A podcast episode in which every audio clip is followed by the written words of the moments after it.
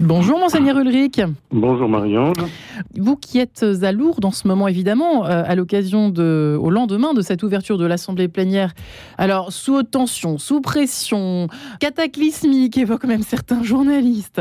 Peut-être d'abord un mot sur comment vous vivez cette ambiance et comment euh, vous ressentez les choses sur place pour commencer. je crois d'abord les évêques sont toujours contents de se retrouver et notamment quand les situations sont difficiles. Deuxièmement, la situation est effectivement difficile euh, en ce moment pour, pour, les raisons que sait, de ce qu'on appelle l'affaire Sentier, c'est vrai. Mais la, vie de l'Église ne se résume pas à une affaire. Et, et, donc nous sommes euh, à la fois euh, conscients de la lourdeur des, des choses et, et, en même temps euh, conscients que nous avons à, à prendre en compte l'annonce de l'évangile toujours et, et que c'est pas simplement quand tout va bien qu'on annonce l'évangile, c'est aussi à travers des situations euh, difficiles et tendues. Et d'ailleurs, l'Église traverse une mutation à plusieurs niveaux, et y compris dans la gouvernance, ça a été d'ailleurs euh, demandé et souhaité par le, le pape François, et d'un point de vue épiscopal, c'est-à-dire de la gestion de chacun des diocèses, alors en, en particulier oui. en France, et je crois que vous y tenez particulièrement, c'est un chantier qui vous tient à cœur, monseigneur Ulrich, à Paris. Oui. Pourquoi? Je, je crois qu'effectivement, toute l'Église est concernée par sa mission. Et c'est pas simplement l'évêque et les prêtres.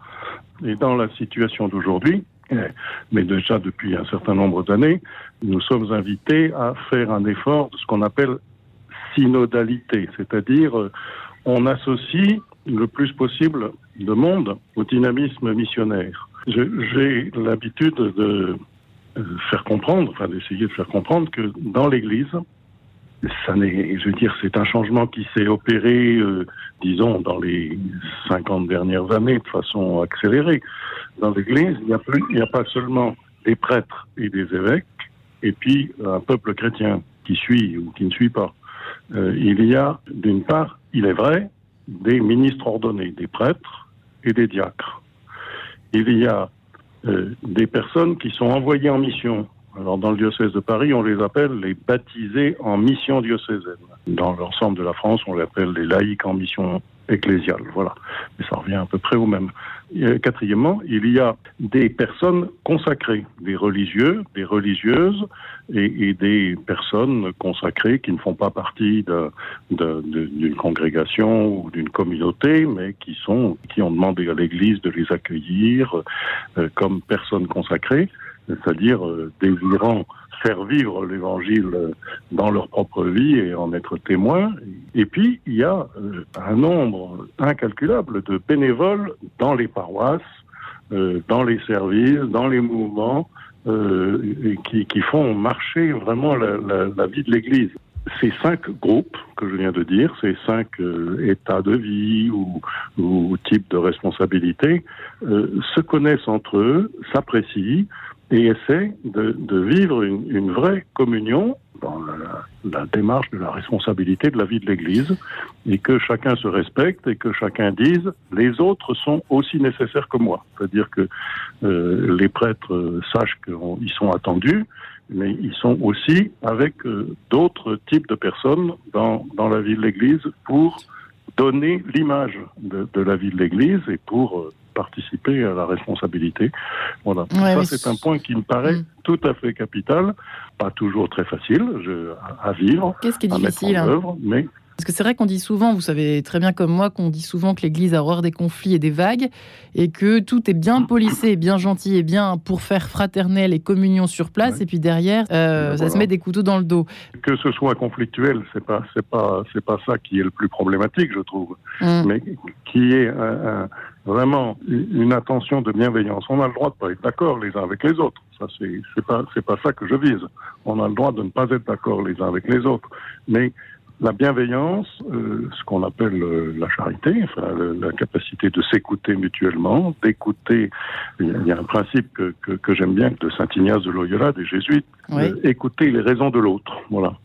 Sauver la proposition de l'autre, c'est-à-dire être capable de l'écouter et dire ce qu'il est en train de me dire a de l'importance pour la conduite de la vie chrétienne, pour la conduite de la vie de l'Église, ce qu'il est en train de me dire a de l'importance. Ça ne veut pas dire qu'après, si je suis moi l'évêque dans le lieu de décider que euh, je vais simplement dire on fait comme on m'a dit, euh, je vais discerner ça. Mais il faut d'abord que j'écoute, il faut d'abord mm. que je, je, prenne en compte et j'essaye de le faire. Ça se vit euh, pour moi au, quotidien dans la vie du diocèse par le désir qu'il y ait des, lieux où, je puisse entendre. Alors, il y a un conseil épiscopal dans lequel il y a à la fois des prêtres, des laïcs en mission et une religieuse consacrée. Voilà. Euh, alors il n'y a pas encore de diacre, mais ça viendra probablement.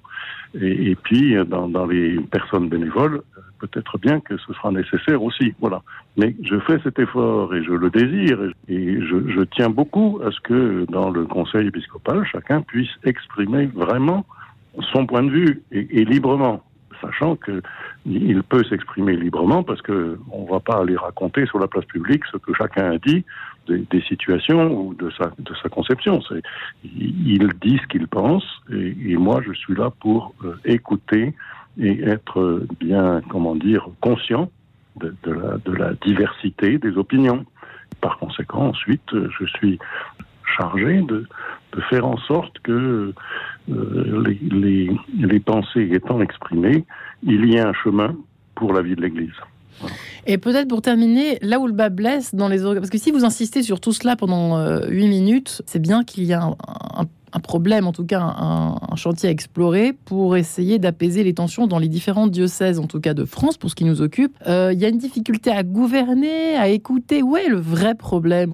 Mais euh, je, je, je, je y avait une bonne expérience quand même. Eh bien oui, je ne sais pas dire si, si c'est plus problématique que, que ça n'a été. Ce que je comprends, euh, c'est toujours une difficulté. Si j'ai cité tout à l'heure Saint Ignace, ça veut dire que déjà au XVIe siècle, hum. la question se posait, c'est-à-dire que quand des gens sont les uns à côté des autres, quand ils ont le sentiment d'avoir chacun une mission, euh, le risque de penser que je suis le seul à, avoir la vérité est un risque permanent. Je veux dire, c'est constitutif. Euh, c'est pas aujourd'hui en 2022, c'est pas nouveau. Euh, il y a qu'à lire les récits des actes des apôtres. Il y a eu aussi des sujets de, de, de conflit. Il y a qu'à lire les lettres de saint Paul.